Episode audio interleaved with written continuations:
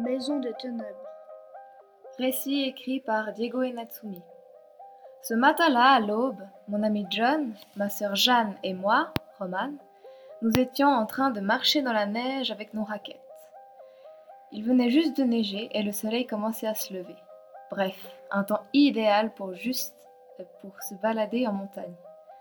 Jeanne s'amusait avec la neige, elle se jetait la tête la première dans la poudreuse et se relevait toute blanche et morte de rire.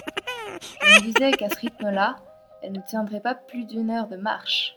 John, lui, n'arrêtait pas de raconter des blagues. Quant à moi, j'étais heureuse juste à les regarder faire. Ce que je ne savais pas encore, c'est que nous allions vivre une sacrée aventure. En effet, je m'aperçus tout d'un coup du silence qui régnait autour de moi. Où était-il passé?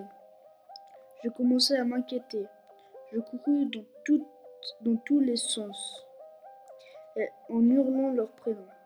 John, John Soudain j'aperçus des traces de pas dans la neige, qui se dirigeaient dans la forêt.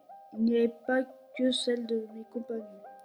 Il y avait les traces d'un animal taché de sang et d'un homme.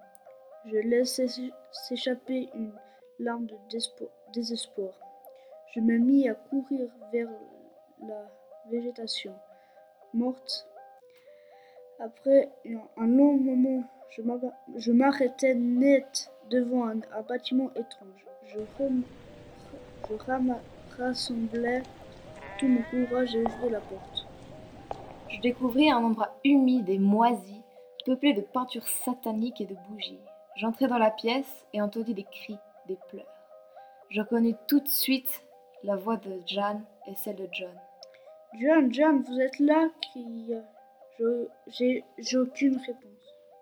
Tu ne les reverras jamais, petite, dit un homme à la voix inquiète. Un petit homme squelettique aux yeux perçants se dévoila. Je commençais à paniquer et perdis tout le courage que j'avais cultivé. L'homme s'avança et ouvrit la porte arrière de la pièce. J'aperçus mon ami et ma sœur ligotés, un bandeau sur la bouche de chacun. D'un coup, la haine m'envahit et je voulus réagir. Par chance, je trouvai une sorte de bout de bois, ouais, et m'en servis pour assommer l'homme de toutes mes forces. Je n'arrivais pas à croire ce que je venais de faire, mais soudain derrière moi un premier ressonna et je me retourne tout. Je découvris un magnifique loup blanc qui, malgré sa fierté, montrait beaucoup de tristesse. Ses pattes étaient couvertes de sang. L'animal n'était pas dangereux. Je sortis de la... Il sortit de la pièce. Je courus vers la porte et libéra mes compagnons. Jeanne se jeta dans mes bras et Jeanne me sourit en laissant des larmes couler. Depuis ce jour, Jeanne avait été traumatisé et j'ai dû prendre un ton fou pour la calmer. John, lui, se méfiait maintenant toujours des gens.